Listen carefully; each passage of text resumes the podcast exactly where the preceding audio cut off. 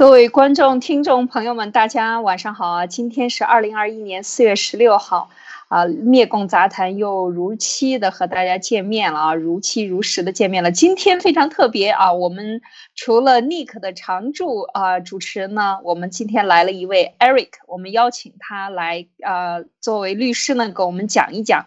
普及一下这个法律系统的在国际上的几大法系的一个比较。那今天呢是比较特别的一个专题。除了这个以外呢，呃，我们一般都是有两个话题跟大家来分享。那还有一部分呢，就是由 Nick 为大家带来的最近的啊，关于嗯美国的。对台湾的形势啊，以及台湾形势的一些逻辑关系前后的一个总结和分享。其实这个，因为我们看现在台湾问题，应该讲这个世界上的热点中的热点啊，是最热的热点问题。那么在这个问题上，我们还是整理了一些思路啊，特别是 Nick，呃，为大家带来一些分享。等等一下呢，我们都会啊两个大话题呢，会和大家慢慢展开。那首先呢。是我们由 Eric 给大家讲一讲大陆法和普通法系的一个比较，啊，有请 Eric。好，谢谢安利，谢谢尼克。呃，是这样，我在国内呢学过一点点法律，呃，通过了律师考试，但可惜呢我没有执业，只是对法律有一些许的了解，所以呢，艾丽就是建议我们做一个法律的方面的一些信息的分享。然后引发一些探讨。那么今天的题目呢是大啊大陆法与普通法体系的比较。呃，这是一个对中加一句，我加一句，就是艾瑞克还是比较谦虚的啊，在这个两千年初的时候就已经能够入职啊最大的律师事务所北京的。为什么不去呢？还是主要是因为律师行业的有一些黑暗的内幕啊，这个确实无法接受，所以才退出，可不是水平不够啊。好，请继续。嗯，谢谢啊，我的话都不会说了。那么，我们来一个初探中共治下的法律体系。当然，这涉及到呃国际的法律框架的一个介绍。那么，我们先看看下面的内容。下一页。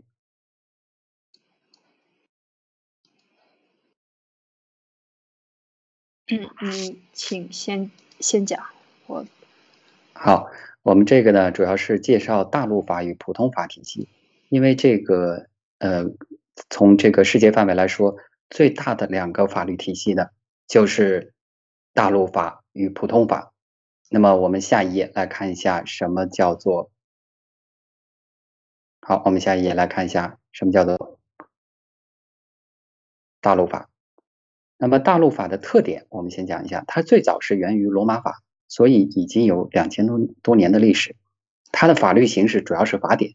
就是这个大陆法体系下，也叫成文法，它有很多个名称。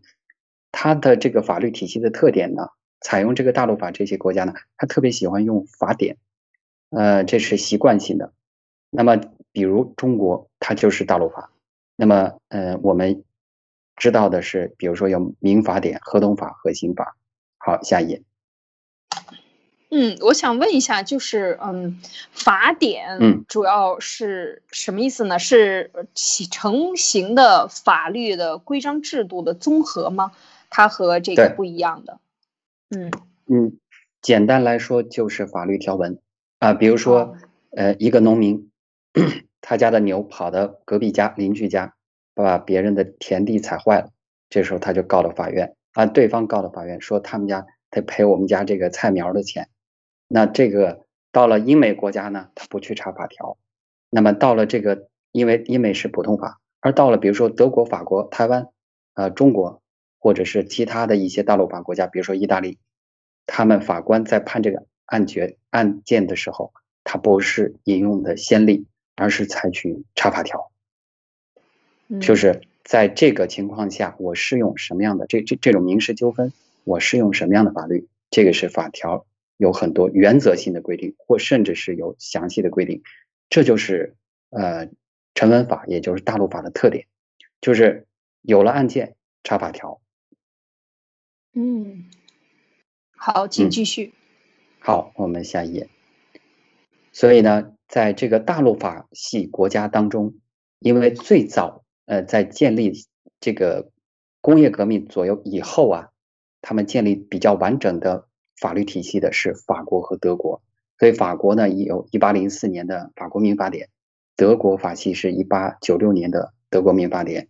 所以在呃国内里面也认识很多学法律的人，嗯，包括教授啊，呃比较资深的律师，他们对这个都是有很多的研究的。因为咱们呃这个中国的法律在民法方面其实是引用了很多法国、法国和德国的民法典。呃，当然了，这个在民法方面的这个起步是很晚的，咱们一直到了这几年才有这个物权法民法典。那么之前都是一个民法通则一百多条啊，就是用那些原则再去解释啊。所以呢，这个大陆法国家包括中国、意大利、西班牙等欧洲大陆国家，也包括了法国、西班牙、荷兰、葡萄牙这些嗯曾经他们殖民过过的一些呃国家。好，到这儿呃，艾丽或者尼克有什么要提问的吗？嗯。呃，我觉得这个民法典啊，就是说大陆法很有意思啊。就是你刚才讲到的法国和德国，它都在欧洲大陆，而英国恰恰它是一个岛，所以它就是海洋法，是吧？它完全是不一样的。就是刚才你讲到的这个问题，就是跟这头牛把别人踩了这个案例，他用法典去找，他就是有很多的法条，比如说外人伤害你，民事之间的纠纷，他就是用这个法条来框。然后法条如果不够呢，就有很多解释，是这样吧？然后，但是像欧美法，等一下我们会讲到，是吧？欧美法它是以判例为先，他要先去看判例，然后再说怎么判你。如果没有判例，那么你这个如果是第一次判，那你就成了以后这类案件的判例，是吗？它是不一样的。呃，对，这个整体框架是这样，但是是作为这个职业的律师来讲的话，你。这个美国，你比如说像英美国家，这个法律法律的这些律师专业，它是跟实践是完全结合在一起的。它有很多的模拟法庭，而且它的课堂的氛围完全跟中国是不一样。你比如说中国的这个呃法律课堂，它是一种灌输式，我我教一你学一，我教二你学二。但是在英美法庭不是这样的，它的课堂就是一个法庭的过程，所以呃比较起来，这个是非常复杂的。你比如说。在英美这个财产纠纷的法律，呃，每一个案件稍微大一点的案件，可能是有上百页的法律的判决。这个法官会写很多很多，甚至法律理论的探讨、逻辑的探讨，他是从各个方面去研究。但是在这个里边有一个框架，就是前面在这个领域当中，可能已经有这一件小事儿，已经有三五十个非常著名的案例了。那么这些案例已经定了原则，如果你这个法官能力强到了足够大，来推翻以前的判决，可以，没问题。当然了，这个法官之间，因为有很多这个多个法官组成的这种，他们之间也要达成一致，所以这种判例法和大陆法确实是区别非常大。嗯，好，请你继续。好，然后普通法的特点就是判例。嗯，其实它有很多个特点，但是我们简单来说就是判例，呃，就是法官在这个领域他会去遵循以往的判例的原则。好，普通法的国家，那么就有英国，因为苏格兰是使用呃这个大陆法系，然后还有美国，嗯，包括曾经英国殖民过的这些国家，比如说印度、巴基斯坦、新加坡、加拿大、澳大利亚，嗯，当然加拿大的魁北克省它是用的是混合制。然后，一澳大利亚、新西兰、马来西亚、香港，这些都是普通法系国家。整体上说，普通法系国家占现在全世界人口的三分之一，就二十多亿人口的国家内，他们用的都是普通法。嗯，有意思。好，嗯，我们可以。那这个讲到讲到普通法，我想就是说，那等于剩下的国家，就最重要的就是英国和美国都用的普通法。是吧？就是，然后呢，剩剩下的这些，呃，英国殖民地附属国的国家，印度啊、巴基斯坦这些国家都是普通法，就是英联邦国家。那刚才讲到了这个大陆法的国家，就是像呃法国、西班牙、荷兰、葡萄牙，他们所在的殖民的国家，比如说阿尔及利亚、埃塞俄比亚，就等于是嗯，非洲，比如说非洲有一些法国殖民地，南美洲。啊，有一些这样的葡萄牙的殖民地，呃，或者是中美洲有一些这个嗯西班牙的殖民地，他们都用的等于是大陆法，还是有三分之二的人，这个世界上的国家，它这个人口覆盖面是用大陆法的，是吧？用法典。呃，三分之二还不太好统计，因为是这样的，呃，从这个法律框架来讲的话，嗯，印度的法律是比较特别的，因为他们本身有这个有很多政治历史的因素。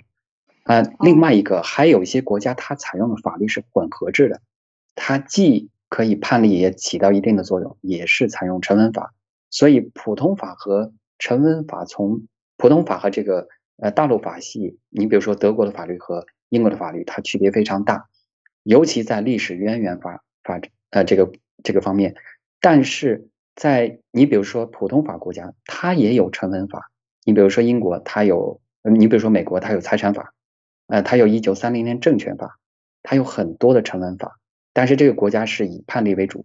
那么大大陆法国家，它你说它一点都不参考以往的案例吗？也不是的，它也会去参考，只是说这两个它可能会有重合的部分，所以在这个世界上它并不完整的分为一半是这个，另一半就是那个，所以它有混合的一些国家。嗯，好的。好的，呃，这个请继续。好，呃，中共治下的法律架构，嗯，其实是很多的啊。我们法律有三百多部，然后行政法规就是国务院制定的行政法规，包括国务院下面这些呃部委，还有八百呃，就是有六七百部，还有地方性的法规有七千多部。我记得二十年前我考第一届司法考试的时候，当时我背法条，可能也就要背一万多条。那么，哇，呃啊，光是这个法条，而且中国人的考试是很折磨人的，当时是百分之七的通过率吧，所以呢，就是它有很多的这些，当然我们分数是一个很中等的分数，很难很难，当时还好就通过了，但是可以了解到这个法律，你说它是空白那是不可能的，它是有很多规定，但是我们真正今天讨论的问题，并不是一个技术细节的问题。好的。嗯，好，来讨论，来，请给我们科普一下立法法，它怎么立法？好，呃，立法呢，咱们国家是有这个立立法法的啊，这中国它是有立法法的。那么，呃，这个宪法当然是全国人大制定啊，所谓的中共治下的宪法。法律呢，就是由呃人大及常委会制定，因为在人大闭会期间是由常委会行使其职责。然后行政法规就是由国务院及各部委来制定，那具体谁做呢？就是司法部。然后还有地方性法规，呃，地方性法规就是由地方的人大及常委会。你从这个立法架构来讲啊，呃，就是中国的这个很多体系啊，它有一个特点，特别全，不缺。问题在哪儿？问题所有的这个山顶上面扣了一个中共。然后在这个从山顶到山脚下，所有的各个过程啊，呃，是党管党管政，党管一切，当然管政，政管比如说管法律。所以你说法律独不独立？你从这个别的山头一看，嗯，绝对不独立。好，这是立法的一个。这个关于技术性的，我有一个问题，就是说你这个，比如说中央立法，地方法律，地方法律和中央法律要产生冲突了，是以谁为大呀？就像联邦法和这个州法啊，你会有冲突吗？他有的时候立法的时候，他会会不会考虑不周全，或者是有利益冲突？在实实际，对，在实际执行过程中，实际上，嗯，是有很多很多的矛盾细节问题，是会有冲突的，一定会有，因为呃，法律的这个冲突，不要说在一个国家国内。在一个国家之间都会有法律的冲突和适用的问题。那么你那艾丽刚才提的这个问题，如果地方的法规与中央冲突了，这个适用咱们中共的一贯原则，以中央为准。嗯，哦，以中央为准是那就那是不是就得党出来协调了？是党协调吗？还是还是全国人大来协调，以他的为准？哦。那这还是真的是一个上级和下级的关系，不是联邦的关系。对，而且在中共体制下，你要探讨法律的话，可能今天我们确实需要展开，那肯定是涉及到政治对法律影响有多大。你比如说税法，我们的税法各地方它也有税务的规则，那如果说出现了税务的问题，谁来解释这个税能不能免，或者是怎么样？谁来解释呢？嗯，各地有各地的解释权，呃，中央这个总税务总局有税务总局的解释权，那最后看谁关系硬，那肯定是这样。这个呃，如果说看谁关系硬，哎，如果 如果一个如果一个律师在中国去解释一个法律，他不考虑到这个政治背景和这个案件背后的相关的利益方，我觉得这是一定是。没法生存的这个律师一定是这样。嗯，这个这个太太沉痛了。这个好，请你继续。好，呃，所以可以看到我们这个屏幕上讲了这个我国的立法体制。我为什么要把这个屏幕单拿出来呢？嗯，我得把这个我的打开，这个字幕比较小，因为我用红线画了这条线，这是人民网对于咱们国家立法体制的一个解释。法就是司法的很重要的一部分。好，他这条红线下面写了一个一行字：我国是工人阶级领导的，以工农联盟为基础的人民民主专政的社会主义国家。中国共产党是国家的领领导核心。也就是说，这句话是党管政，政管一切，当然包括法。那么法律独不独立呢？呃，法律就相当于呃中共口袋里的一个工具。这个是从纯粹的法律来角度来讲是非常恶心的一件事情。嗯，所有的这个学法律的人，他们想追求一个公平公正，呃，一种非常美好的这种愿景，当碰到这句话的时候，内心都是像刀扎一样。嗯。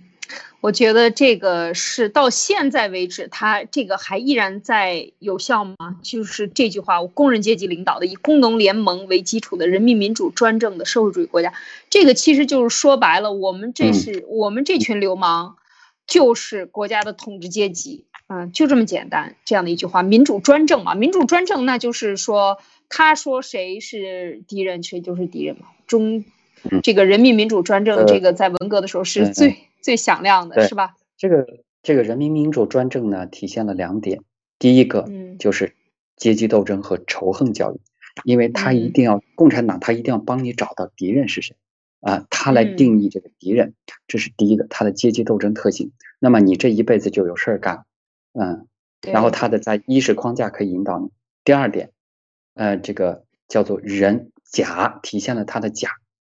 呃，他说：“人民，我们来对敌人实行专政。你是人民，呃，但是这个爆料革命这几年给这个广大呃吃瓜群众已经做了很多的普及。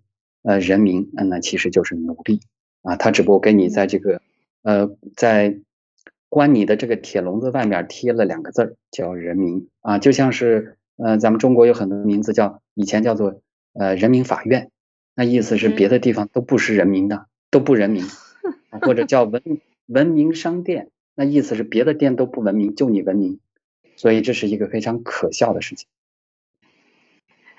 对，非常有意思，就是有人民的地方都跟人民没关系，这样去理解就对了，因为他把中中国的汉字完全定义给他改变了啊，就是偷换了概念。啊，就是人民民主专政啊，这是共产党对人民实施专政，这才是比较正确的一个解释。但是如果就像刚才讲的，我觉得今天这个核心的问题啊，等一下待会儿还可以我们再展开讨论，就是说这个立法体制，一旦这是国家的政体，就是国家的体制，在这个情况下，而且是呃，就像你讲的，党领导政啊，政领导法律，嗯，这个就。呃，法律就像你讲的是一个工具，或者法律只是一个被欺负的小媳妇，她就是在真正的这个大婆婆面前，或者是说这个老板面前，她是抬不起头来的。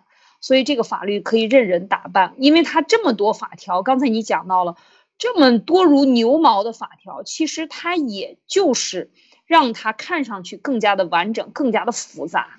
在这个复杂当中，其实就是有了说不尽道不明的这种不明的关系。也就是说，这种矛盾你可以这样解释，也可以那样解释，最终是党来解释这样的一种一种啊不不能够制衡啊，完全是不制衡，然后就稀里糊涂的这样的一种执政的感感觉。是不是？就是说，当然我说的是大问题啊。当然遇遇到大问题，肯定党会出来解决。那一般的日常的这种纠纷，可能就是啊日一般日常的这种纠纷，可能还是有一些法条可以解释的。普通的老百姓，奴隶和奴隶之间的这种矛盾，是不是法条还是可以正常解释的？嗯，那是应该是这样的，就是说。呃，不是说所有的法条都可以呃涉及到政治。你比如说一个合同违约不违约，那么这个是它是一个很简单的民事纠纷。但是你比如说，哦，我如我如果公权力与私权力私权力冲突了，你是一个县政府，那么嗯，能不能去告呢？嗯，如果能告的话，能赢吗？这这个已经超出法律的范围了，它是。行政、立法、司法这个三权分立，这个政治在法律里边到底可以能不能受到法律的制约，这是很关键的一点。所以你看似一个很小的东西，它其实在实践中衍生出去，就体现了这个国家的政治制度，呃，有没有，要么有多合理，要么呢是有多么邪恶，嗯。嗯，是啊，就是这个，确实是因为像在呃英法系的国家里，它都是可以，或者是说其他民主国家，它是可以告政府的，因为政府在法律的监督范围之内，它是呃在法律在上边，它在下边，那么他受他监督，百姓可以告政府。像我就遇到过很一些人，他的被拆迁了，补偿的那个金额他不满意，然后政府的人员就跟他说说，哎，你去告我们。也许你就可以，因为它补贴可能一方尺只有，呃二十块钱，但是这块地特别地段特别好，那可能可能是两百块钱。那政府只补按最低线补补贴他，他就不满意。你把我的土地争去了，你给我这么少补贴，他就去告政府，然后就告赢了，最后就拿到了，就政府跟他协商，你看一百五行吗？就从二十块钱变成了一百五一方尺一平方尺的这样的一个价钱，然后马上这个人就得到补偿了，政府就输了。所以这种事情，就像你刚才讲的，那么没有他被告输的可能性，那么他的权利就无限的被可以被放大，就是说他可以想怎么说就怎么说，执法也在他手里，是吧？然后他的这个行政命令也在他的手里，那这个就糟糕了。这个确实是就是说不清楚啊，就是当涉及到公权和私权的矛盾的时候。公权占了私权的时候，这个就很难说。就是说白了，就是你就是没有权利去主张自己的权益，是吧？应该这样理解。嗯，对。到现在为止，咱们已经进行了二三十分钟。在这二三十分钟，我们讨论的很多话题，在国内没有任何一个人敢谈。嗯，没有任何一个人敢谈，只敢想，或者是几个好朋友至交。喝完酒，酒后吐真言，还得把门关紧了。所以呢，呃，从这一点上来讲，我们已经超越了非常多的国内的法学家。好，所以言论自由是最重要的啊！无论如何，先有言论的自由，然后才有其他的可能性衍生物。连言论都没有，没有可能其他的。所以我们现在能够有这样的一个环境，一个平台能发生。我觉得首先要感谢这个平台，先让我们把这个肚子里憋着的话先说出来。啊，Nick，你有什么要说的？呃，谢谢艾丽，谢谢 Eric，这个真的是普及了这个法法律的知识啊，我这个是一个法盲啊。这个呃，记得我们曾经在节目中讲过一个一个观点，就是叫做分离文明。呃，我觉得就是刚才我们所说的讨论的所有的那一切。恰好就是证明了这个分离文明、分离文明在中国现现实社会中存在的这样的一个现象。实际上，我觉得不一定不只是这个公权力的问题啊。我刚刚这个 Eric 在讲这个呃这个普通一个简单的合同违约的一个问题，只要那个违约方打比方说是江志成，那你这不是公公权力的问题，其实我觉得这个是一个这个呃利益集团和这个普通老百姓就是分离文明啊两个阶层啊，一个是这个金字塔的那些那些神仙们啊，这个利益集团，另一个就是我们普通的可怜的中国的十四亿同胞。一旦你触犯了利益集团的利益的时候，这个法律根本就不会为你所用，也不会替你去寻求这样的一个公道和公正。所以我觉得呢，这个。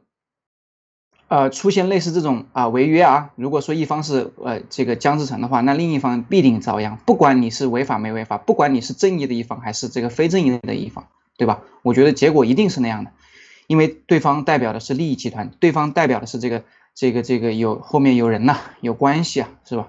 所以我觉得这个分离文明在中国是现实存在的，而且我觉得中国的这个法律，我的理解啊，作为一个法盲的理解，就是说，他需要这样的一。这样的一部法律，一部相对完善的法律，用来干嘛？用来就是管理这些奴隶，就是管理这个所谓分离文明的那个下层文明。因为如果社会，我们经常讲这个没有规则就不就不成方圆，没有规矩不成方圆，你必须得有一定的规则，否则的话，那社会就乱套了。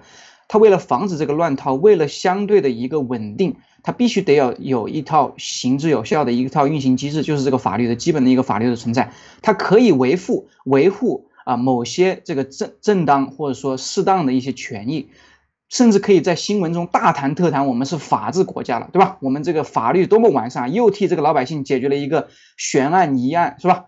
替他讨回了公道。但是当这个当这个事情里面，当这个矛盾双方里面有一方他是代表利益阶层的时候，这个法律就不存在。这个法律就是就是一张废纸，可以这么讲。所以说，这个恰好就跟中国的什么双轨制啊，什么这个表面一套，这个桌下一套啊，这种明的一套，暗的一套，什么面子和里子，这就是一种中国的一种，我觉得是一种啊，这个长年以来的这种哲学运用在这里面。他把你表面做的很好看，包括当年这个宪法，这个一九五六年毛泽东这个宪法，对吧？都是用来做面子的。实际上就是一套面子，用来忽悠这个老百姓、忽悠洋人的嘛，对吧？所以我觉得这中国这个法律其实也就是刚才解讲了那么多，我觉得就是这样一个核心的观点啊，我觉得就是这么回事儿。嗯，对，这个分离法呃文明啊，如果说的老百姓能懂点的语言的话，可能就是第一个，要么就是刑不上大夫，要么呢就是党永远是对的，老百姓永远是错的，那叫分离文明。到他那儿就文明了，到你这儿就不文明了。嗯，有道理。好，请继续再分享。好，我们来看一下，接下来呢就是司法体系。司法体系呢，当然是法院，嗯，还有检察院，这是中共治下这个司法体系。然后呢，还包括行使司法职能的其他行政机关，比如说包括司法部，还有社会团体构成，比如说律师协会，这个哪个国家基本也都一样，这个司法体系。好，我们接下来看下一页。好，我贴了这张图，它比较有特色，这个是咱们国家这个立法法啊，中共这个第三，这是下的立法法第三条，他说。立法法应当遵循宪法的基本原则，这句话倒听上去对。以经济建设为中心，坚持社会主义道路。好了，四项基本原则来了，我把它叫做涉人共谋啊。我以前这个考律师的时候就背啊，涉人共谋。第一是社会主义道路，第二是这个人民民主专政，第三是这个呃共产党领导，第四中共领导，第四个呢就是马列主义。嗯。这个在出现在毛泽东思想、邓小平理论，对，我的妈呀！对，我叫他射人共毛。这个出现在一个国家的立法法律，嗯，我们没有一个法学院的学生啊愿意去研读这条，大家都非常的讨厌。但是没有办法，这条是永远扣在任何一个中国的司法界所有的职业人员以及学学习的学者身头上的一个帽子。这是这一条，这个四项基本原则是在所有的法律当中，很多都是这样的，它就跟一个八股文一样，就一定会套得上。那么这个对于呃追求平等、自由、啊人权这样一个呃法律，这个对于呃司法体系人是人类文明的一个前进的一个度量尺，对于这个度量尺来说，那是一种侮辱。因为你在政治领域不能呃去这个呃玷污他们的，不能去这个嗯去谈论说中共的对与错，但是你却要在法律层面去谈论这个法律的高尚与否。你觉得人能不分裂吗？我觉得这是非常可悲的事情。所以呢，这个这个里边，嗯。是我插一句，对不起啊，我想问一下，就是这个这个四项基本原则啊，这个四项基本原则，坚持社会主义道路啊，坚持人民民主专政，那就是说啊，共产党专政，嗯，他可以任何时候可以拿法条来对付任何人，那这个就是其实已经等于坚持不平等原则了啊，法律的不平等原则，坚持共产党领导就更不要说了，等于你这个。这整个的法律的基础就是在坚持共产党领导的原则下，那这就是一个非常不稳定的一个基石。那然后呢，最后呢，我想说，就坚持马列主义、毛泽东思想、邓小平理论，是不是说将来你判案的时候，他要想找你这个律师或者找你这个人麻烦的时候，他可以说你，你。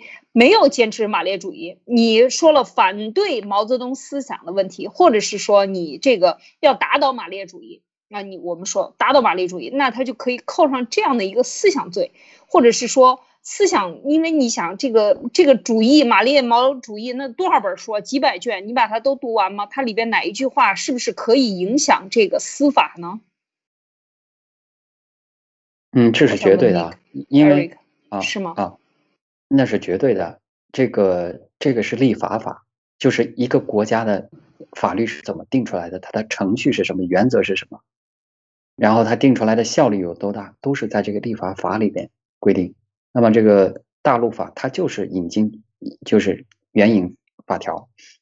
那么这个立法法它规定了这个四项基本原则，意思是中国制定的所有的法律都必须按照这个原则来。呃，那就不就相当于律师？呃，不不就相当于司法是中国共产党下面的，嗯，这个一个部门吗？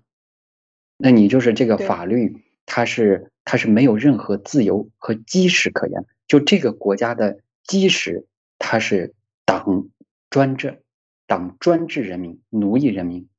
然后在此之上，你还谈什么法律呢？那么所有的这个，对，所有的这个职业者，他这个大脑都被切走一半。这半你不能动，是党的；另外一半得听拿走那一半的话。哇，那这个当律师很很困难啊，他精神不分裂当不了啊，这个是太痛苦了，是吗？对，其实在中国是有很多很多非常非常非常就是聪明的人的，他是中国人是很勤奋的。嗯，那些律师，你可以去跟他们探讨这些法条的之间的，有很多很糟糕的律师，是的。但是也有非非常多的很好的律师，可是他们从小到大都从这个职业的开始到结束，他都是笼罩在这个思想基本原则下，而且是这个不是说一个意识形态的问题，他的所有的这个职业打交道，包括判案的一些啊，他立法依据，他成了立法的依据，成了法典的依据，立法的依据，这太可怕了。这等于从根儿上就给你贴上了中共的这个标签，是吗？对，嗯，相当于就是拿这个中共的指导思想去在做法律，那这是一个拿一个政去在做一个法，这是非常可笑可悲的事情。嗯，确实是这样。嗯，好，呃，我觉得我们这个今天的分享呢，因为内容很多啊。我们接下来还有很多内容要讲，这个法院当然还有行政，还有执法，是吧？执法就是嗯呃，这个司法就是已经执法了，司法部下边管的都是呃这个监狱啊，包括警察，是不是也归司法部管？司法嘛，安全。警察警察归公安，公安部管。对，公安部管。这个呃，公安部它属于执法，就是你从法律角度来讲的话，法律定力应该是由一个，你比如说在英美国家，这个是由呃议会来通过法律，那么政府的各个部门它都是来呃去执行它的。你不管是个对你保障这个国家，不就是通过法律来保障？你不能够由党来管一切。那么到了中国，这个所有的道理都歪过来讲。嗯，黑白颠倒了，时间长了，嗯，真的以为是头朝下走路的。你这个形容的太好了。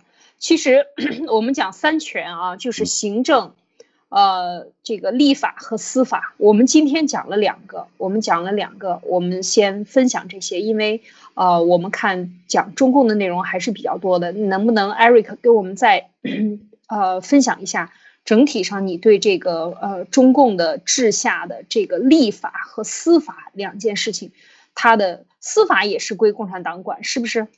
也是完全是在这个共产党治下的这个。呃，这个体系就是法院、检察院。那法院是什么？呃，检察院是什么？立法能不能给我们分开一下？对，检察院那就是呃提起公诉的，就是叫检察院。这哪个国家都一样。比如说美国，它是检察官；然后中国呢，它是呃中共之下就是检察院制度。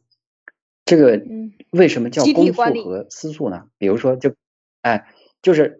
你两个人呢互相告的这种案子，它就叫这个私诉。我比如说农民踩了别人家地那个牛，那你就不用公诉。但什么时候公诉呢？你比如说涉及到刑事案件，这个刑事案件它是有可能剥夺人家生命或者自由的，这个不能去个人去告。啊，比如说原告 A 去告一个原告 B 说他杀了我，你得判他十年，不能这样告。是谁来？告呢是由公诉人来告，这个是检察检察官来作为原告，那么这个这个受害的那一方他叫受害者，那么这个嗯这个被告呢他是呃他是实施侵害的人，这是这个公诉，而且还有一些案件，比如说这个公职人员，你公务员，比如说公务员贪污了，那谁来告呢？肯定不能由老百姓来告，他是由检察官来告。所以检察官他相当于是一个，呃，检检察官体系啊，它相当于是一个法律公诉人的起的公诉人的一个作用。嗯，法院是来实施审判的，他就是基都是公诉人啊，对，公诉人他来完成这些很多重要的。但是检察院他也是由党来领导的吗？呃，那是必须的啊。从最高来说，中国人民，你看啊。这个 PPT 里边其实我写了，最高人民检察院院长，他属于国家领导人序列，和最高人民法院院长是国家领导人序列，这个很可笑啊！他是虽然说是人大人大来呃选举产生，但是呢，他是国家领导人序列，所以他们都是比如说呃这个检察院你你有党委，那那你这个可能是啊，因为我不太清楚，副书记是。呃，副书记是检察院，这个书记是哎，他有一个行政职务，有一个党，这不是党政，他要互相钳制一下嘛。中共中共他特别喜欢玩这一套嘛，对吧？书记有可能是副头，然后这个呃副书记有可能是正头，但是行政和嗯行政和这个党它互相钳制一下，它也有可能是这个书记，也就是行政的一把手，这也是有可能的。但是这些人一定是在党委里面的。嗯，必须是共产党，对，不可能是任何其他党派的。对，所以从上到下，它就这么一个体制，所有的这个应该独立的这些东西，这些职务头上面都挂了一个，他都在这个党员的队伍里。所以，哎，你说党渗透有多深？嗯，要多深就有多深。嗯。这个等于就是说，在检察院里边公诉的这一块儿就已经受到党的影响。如果上级领导给下级的这个党员，譬如说国务院的常委给这个最高检察院院长递一个纸条，说你这件事情你得，你得去网开一面啊，不能查这个江志成的这个案子。呃，那么这个时候检察院他是不是就很难提起公诉，或者他要找理由把他去拖后？否则检察院院长在党务上。可能就犯了方向性错误，会因为这个而影响到他执法吗？百分之百，检察咱们国家的这个实践实践的一般特点就是，检察院如果涉及到哪个政府了，哪个公职人员了，哪个嗯这个国家财政编制内的，只要是涉及到这一类案件，检察院要来调查的时候。首先得看看这水深还是水浅。嗯，因因为他搞不清楚，比如说某一个国家单位里边，假设有个人财务卷了一笔钱跑了，然后呢，这个事儿爆出来了，检察院知道了，或者说去到单位调查，他首先得看看这个单位领导怎么想，不可能，不可能，检察院说，哎，你不行啊，这必须得判。你你你这个这个单位领导，我绝对不看你的面子，那不可能的哈。所以他一定先要看看水深水浅，然后这个呃上面的这个意思是什么？上他总有检察院总有上一级检察检察机关，嗯嗯，呃上上主管部门他们的意思是什么？嗯，涉及到政府的，他总有上一级的党党委政呃省委省委还是市委都是上一级，他要去探探。探探风声，这个事情是能办还是不能办，还是怎么办？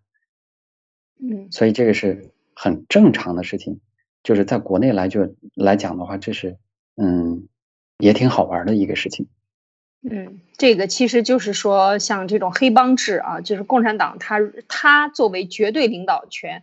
对这些所有执法部门、立法部门啊，就是司法部门，我们说和立法部门完全都是有这个绝对的统治权。那这个时候，当你在执行，你又是党员，你又是执法官，那么就是又是裁判员，你又是这个呃这个运动员。那么你作为你的行政职务，你是最高检察院的里边的检察官、公诉人，但是你同时也是党员，你要接受两个体系同时对你的管制。但是共产党里边，如果你一旦违反了马列主义、毛泽东思想四个基本原则，那么就随时可以搞死你，或者说这些能不能搞死你，全靠上局一句话，说你犯了哪条就是犯了哪条，你得罪了老子就不行，就是这样的关系，所以就变得这个执法或者是说，嗯，司法这一块儿，完全就是呃不确定性。基本上就已经可以说百分之百了，就是这个执法最后走向什么程度，完全看背后力量的角力，就是在法条上不可以，就是很难对对方形成约束，即便你是犯了法了，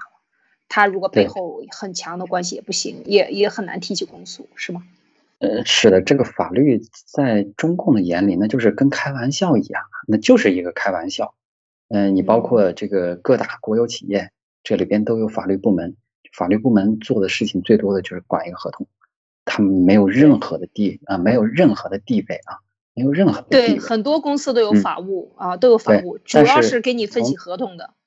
对，但是你从这个嗯国外的这些国际大公司，你比如说苹果，那苹果部门的法律部门那是很牛很牛的部门，那是专业律师团队组成的，这个是非常厉害的。这个事情不能做，就一定是不能做。你中国呢？但是反过来的，领导说这个事必须做，你法律部门的头，你敢跟领导说你不能做，那不可能的，你还还还想不想混了，对不对？所以它是完全一个颠倒的制度，就是它是以人治，它不是法治，它是人治。人怎么说，你去从法律上给我给我把这个路走通。我是走关系也好，还是硬撞也好，它是完全一种人治的天下，而且这个文字它是靠人来解释的。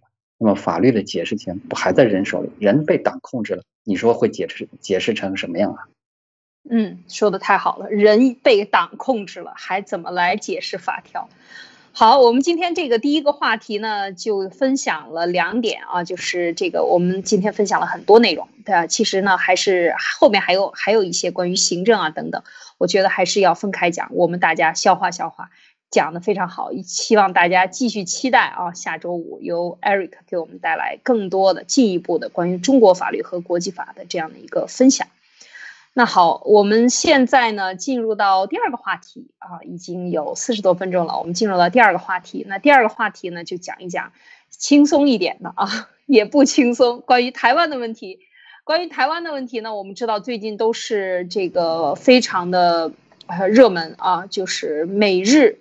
呃，在会见啊，也是对抗中共。那么啊，美台也在台湾，现在正在和蔡英文总统见面，拜登的这个呃主要的关系人。那么之前呢，关于台湾问题，文贵先生有讲过，台湾是灭共的第三道大门。那么讲到这儿的话呢，我们也请 Nick 给我们带来一些他这两天的分析和一些总结。有请 Nick。好的啊，谢谢艾丽姐，谢谢 Eric。那么就最近有一条新闻呢，应该就是昨天吧？是昨天吗？对，昨天啊，这个这个美国派了所谓的这个非官方的一个代表团去了台湾，然后呢，这个事情呢，首先我想先跟大家梳理一下，就是说，嗯，过去这半年到一年来，关于台湾事情上面发生的一些事情啊，那么。从这个上一次我们大家还能记得住的时候，大概是在二零二零年的八月十号左右，那个时候美国的卫生部长阿扎尔访台，当时我记得事情也闹得比较大，因为当时号称是这个美国在任现在官阶最高的啊，是有史以来最高的一个官阶的一个官员去了台湾，那个时候还是川普总统这个政府，那么他们当时是以一个什么样的理由呢？他是以这个。呃，双方啊，就是来讨论啊抗疫以及区域和平啊进行努力。那么就这么一次访问呢，当时的这个呃外交部的反应也是非常大的，对吧？说这个赵赵立坚就说中方一贯坚决反对美台官方往来，这个提出向美方提出了严正交涉，这是第一次了，就去年。那之后发生了一件什么事情呢？就在这个川普总统马上要离任之前。啊，就一月二十号之前，一月十三号，这个本来是有计划，那个国务卿蓬佩奥是要也要访台的。你可以看到，其实，在台湾这个问题上面，美国一直在使力。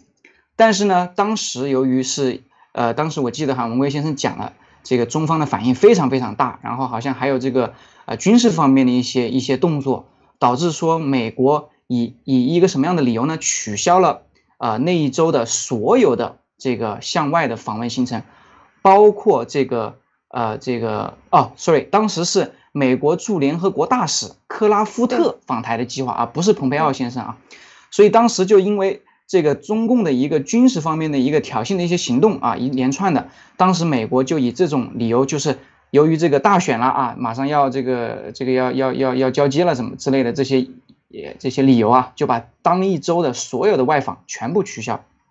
也其实就是为了取消这个台湾的这个访问嘛。当时这个国务卿是本来呃蓬佩奥是要访欧洲的，也被取消了，就因为那一次。那最近这一次呢，就是昨天了啊，四月十五号，真的就访华了，访华了。而且同时是什么呢？有一帮人就是这个气候问题这个特使，叫做是呃克里，啊对，克里访了华大陆。那另外一帮人呢，所谓的非官方身份就访台了。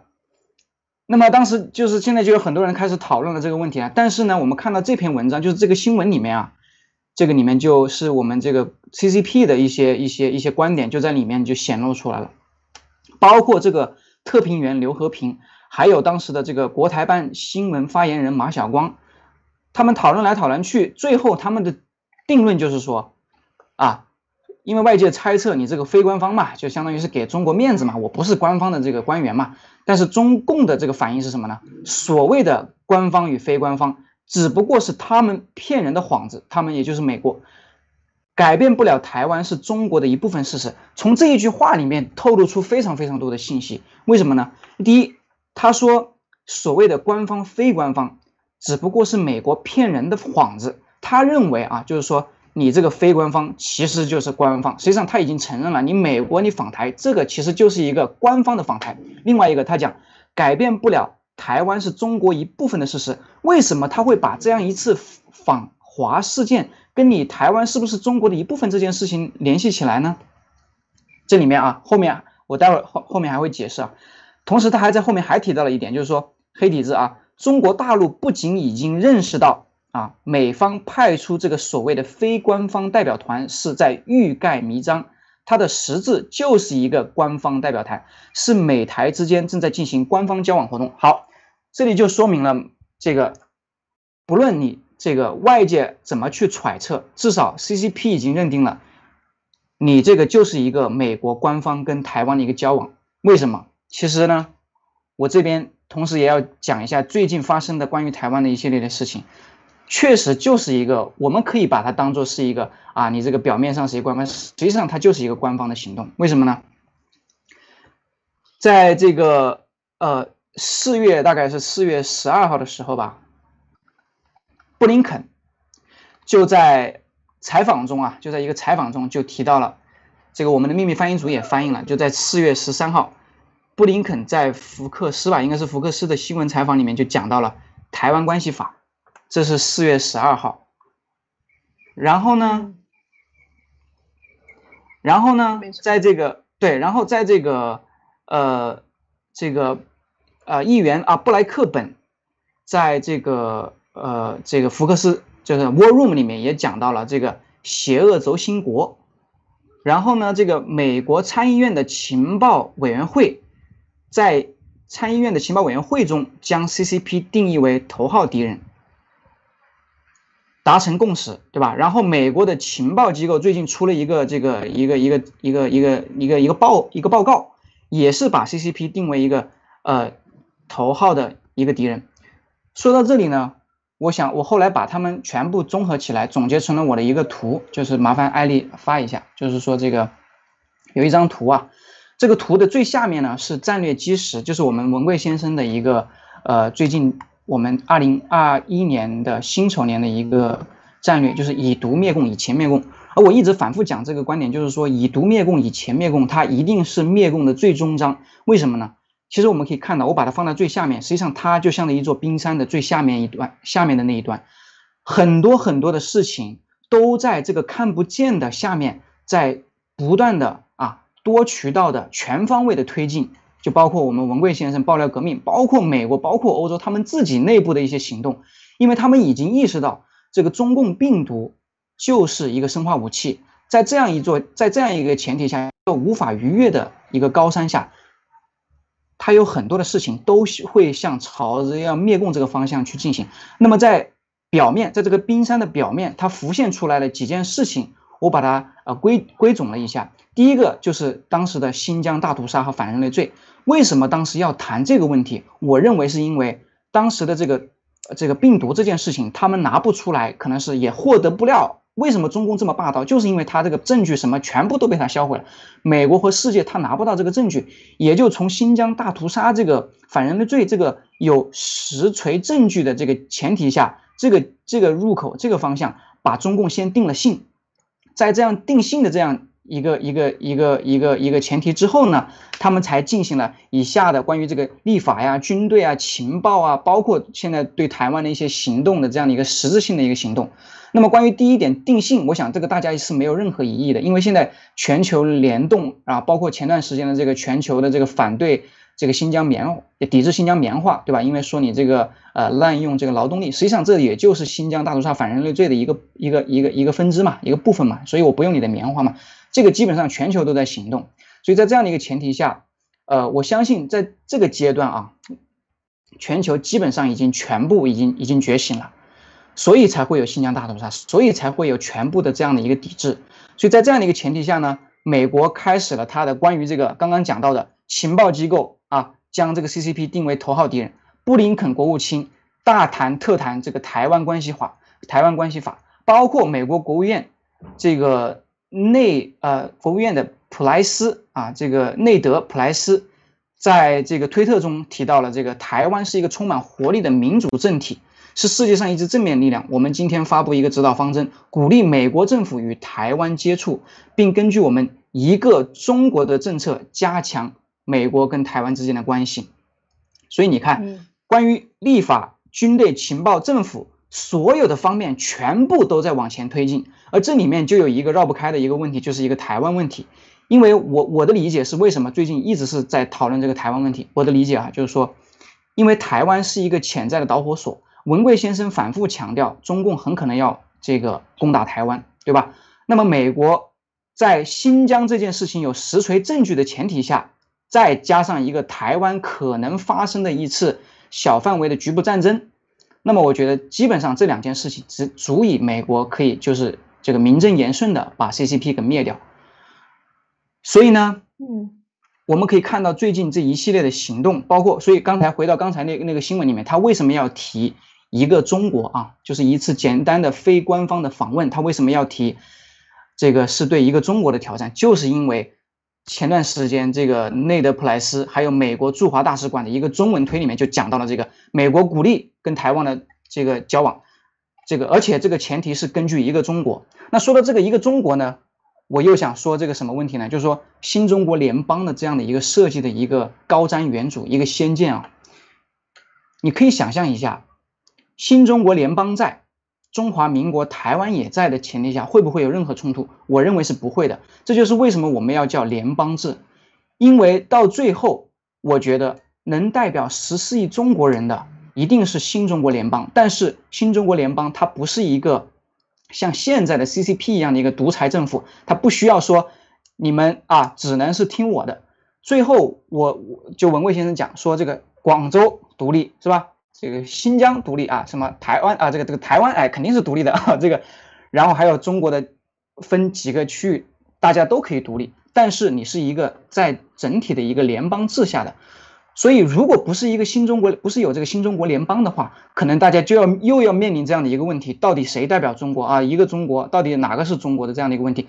但是现在，即使你跟台湾交往，我新中国联邦我 OK 的，对吧？我们是新中国联邦啊。最后的话，大家可以在一个联邦之下各管各的，各治各的。但是这个中心的核心它是可以不用变的，我觉得。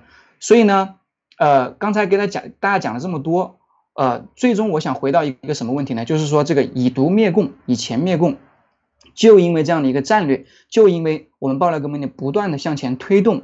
最后我们可以看到露在冰山上面的一系列的这些行动。刚刚我下面还有台湾之后还有好多点点点啊，点点点就很多了。包括现在就主要就讲这个媒体吧。你看媒体现在从左派到右派，CNN、MSNBC、CBS 等等等等，以前所有的这些左媒现在全部都在报道病毒真相，全部都在说这个中共威胁的这样这样的一个问题。所以我觉得现在基本上。我我我有百分之这个 九十以上的把握，我我觉得这个以毒灭共，以钱灭共，就是我们灭共大业的最终章。而且所有的现在露在表面我们能看到的所有的事情，都是以此为基础，都是啊全方位的这个全球的啊各个政府，包括我们爆料革命联新中国联邦一起向前推动。我认为中共啊基本上就是会栽在这个以毒灭共，以钱灭共上。好的，谢谢艾丽，一个人讲了很长时间。非常好的，非常好的一段呃演讲啊，激情澎湃，就是确实是能看出来啊，Eric 呃那个 Nick 呢对这个确实做了一些总结，就是说它是一个宏大的灭共的史诗。啊，它是通过各方面的战场的联系，然后大家最后形成的这样的一个巨浪。它的巨浪的形成不是一个简单的一一个方面的用力啊，可以是这样讲。就说这个，我们分析目前的新闻呢，也也给大家带了一些思考啊。我觉得 Nick 他的这个分析有他一定的这个观点啊，非常有意思。我想问，嗯。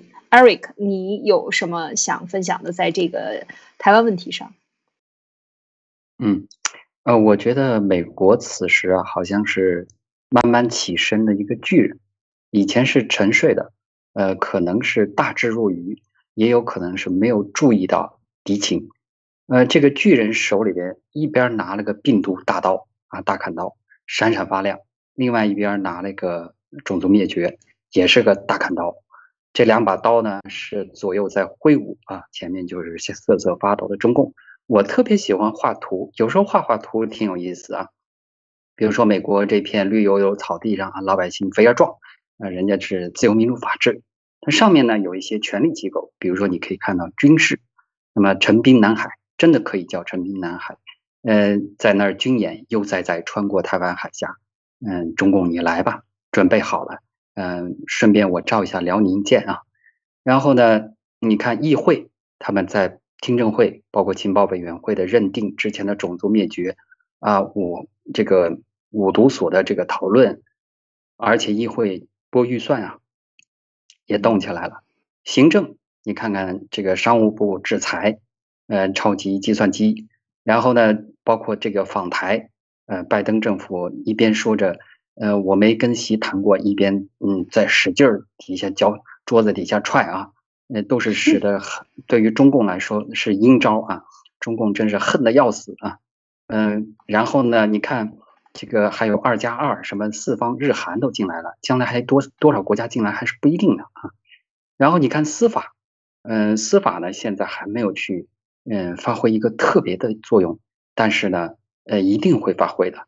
那么你比如说将来没收到国贼的财产是谁来做呢？当然是司法体系了。对，嗯，然后还有一个权力机构，我觉得它是权力机构，很很有名啊，那就是美国的媒体，嗯，左和右权力很大很大。你看它是润物细无声啊，但是它的这个对老百姓的影响是很大的，尤其是在这个正义灭共这方面，嗯，现在左派看起来也是那么的可爱，开始讨论这个病毒了。所以这五大权力在这个草坪之上闪闪发光啊。呃，让这个巨人变得是更加有力量。嗯，其实我觉得灭共的过程，就像就是灭共的结果，就像七哥讲的，扑哧一下，可能连扑哧都没有，就是吃那么一下，这是就结果就出现了。但是更有意义的是这个灭共的过程，因为我们大家通过这个过程，知道什么叫社会的先进文明，知道什么，而且唤起了良知。这都不说了，七哥这四年。知道什么叫先进的文明，认清了这个社会，这个这个地球的架构是什么样的，我们人类应该是朝着什么方向？不要去学像共产党一边倒，要么左就是左，要么就是右啊，要么就是他们的好，要么全世界都坏。所以在这个过程中，对中国人的启迪，对我们将来新中国联邦，刚才尼克讲的，我们的三权分立体制，我们这个这个将来这个新中国联邦建立的这些基石。在这些过程中，其实也是对我们自己的一个洗礼和教育的过程。所以，我们所有的战友，我相信在将来新中国联邦的建设过程中，一定会拿着最美好的愿景、这最真诚的这种心愿、最虔诚的信仰和最大的勇气，推进我们十四亿人去作为这个呃世界的国际社会秩序的一部分。不要再像过去七十年一样，大家都不知道自己头上套了一个“中共”两个字，还以为别人在歧视你。好，谢谢。嗯，说的非常的有意思，就是真的这个刚才讲到的美国强大，它能够围堵啊，我们讲它能够围堵这个啊。呃，中共能够通过这么多大量的这种军情来围堵，然后一波一波的掀起，通过媒体把一波一波的浪潮反共的浪潮掀到一个最高潮啊，完全是这样的一个，嗯，你这个立体式的全方位的打击啊。当然，刚才我觉得，嗯，Eric 讲到一点，我特别认同，就是说现在还有几个部门没出手呢。最终要把它定为非法啊，就是刚才 Nick 这儿列的潜在的导火索，台湾的问题，当然还有其他的问题。这些反人类罪，它一定是要定罪的。最后司法系统它是要来执法的，执法的过程当然有很多的手段，我们现在都已经看到了，对这个签证的限制，对他人身的限制，然后遣呃这个遣反遣啊遣。遣送回去，遣送到美国去执法，以及啊对他的资金的这个完全的冻结，对他这个人的全球的这个绞杀，甚至都有可能。如果你是反人类罪的这种头号纳粹分子、反人类罪分子，头几号的或者头几十号的这些人，全部都是要全球追杀的，你根本就是生无宁日了，可以讲。所以这个司法部的最后的案子还没最没开始登上舞台呢。确实是还有很多的事情在往前走，它正在缩小包围圈，正在于从一个灭共的全方位的大浪潮啊，把它这个缩小包围圈越来越小，越来越小。现在是在台湾的问题上，然后看他还做什么恶。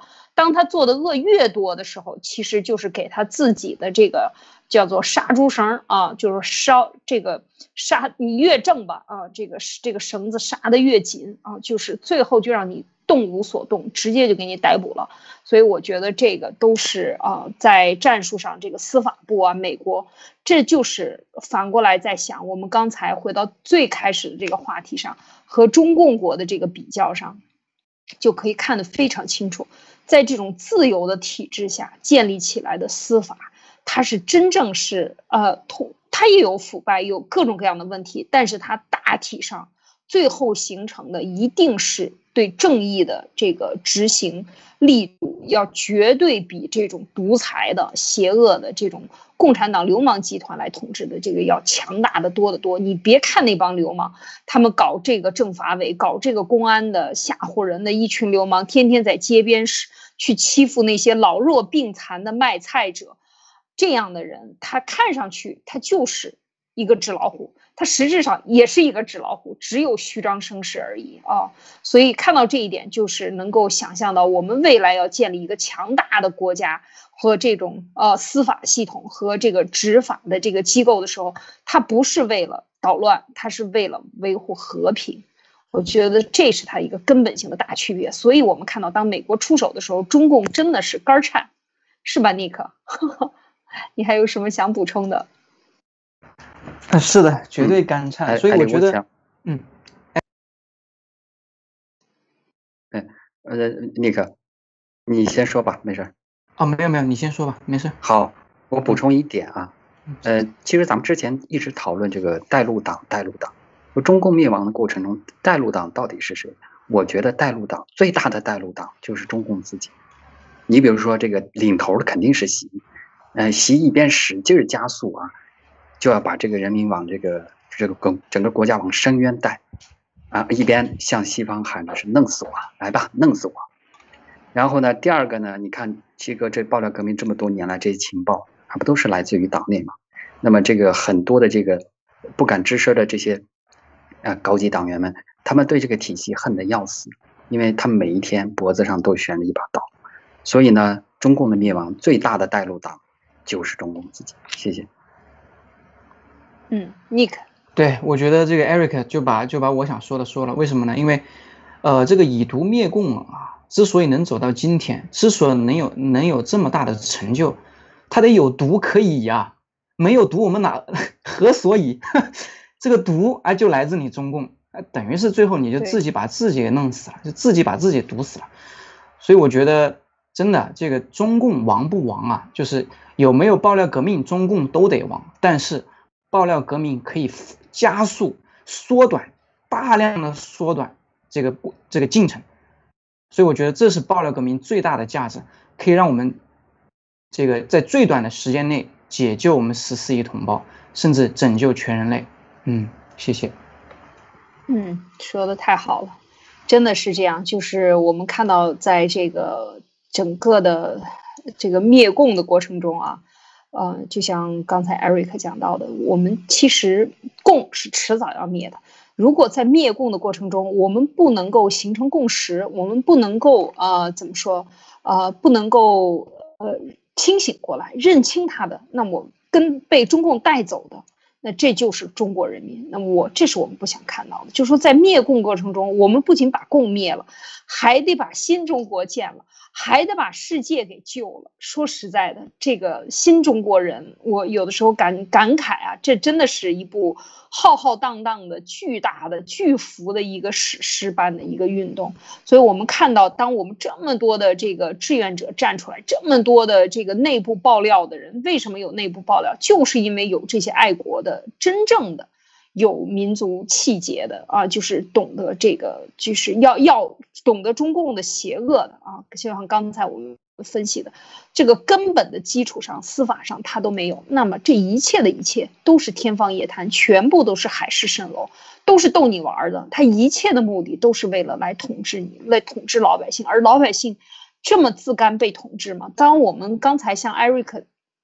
这个就算是呃比较懂得我们跟大家分析的这个法律的问题，这是最根本的一个国家的基石，宪法也好，这个法律的基础、立法的结构、行政的组成，所有的这些机构的组成，到底怎么收税，税怎么花，怎么寻求公平。怎么寻求人身的安全？这就是最基本的需求啊！咱们讲人道主义，就是人性的最基本需求。那这些东西在根本上都是骗人的。那还有什么真正实质意义上？他编的法条越多，他骗你的这个障眼法的这个范围越宽，只能是这样，让你真正的看不清楚它的本质。所以就是它的年头越多，它编制的法条和规章制度越来越多的时候，就更加的无法剔除掉中共在背后这只黑手。哈哈，这是他的话啊，背这只黑手在背后起的作用。所以我觉得就是只有灭共，中共不可能自我修复啊，中共体制也不可能自我修复的，决定了它就是要被灭掉才能够重生，中国人才可以重生，这个才是这个根本，好吗？嗯，不知道二位还有什么要补充的？没有了，谢谢，非常棒。嗯，好，我们今天的灭共杂谈呢就谈到这里。我们谈了这个法律、法律的对比，以及现在的台湾的情况的一个详细的分析，是什么样的一个波澜壮阔的灭共的大潮啊，正在蓄势待发，或者正在发生当中啊，是这样的。那么。我们想呢，这个欢迎大家继续收听这个连续剧呢，还是要讲的。我们还没有讲完关于法律的分享，还有行政，还有其他的一些，啊，我们期待下周五呢，由 Eric 啊继续给我们带来这个法律的分享，以及呃，我们下周再继续和大家和大家分享灭共杂谈的其他精彩内容。感谢大家的收听收看，再见。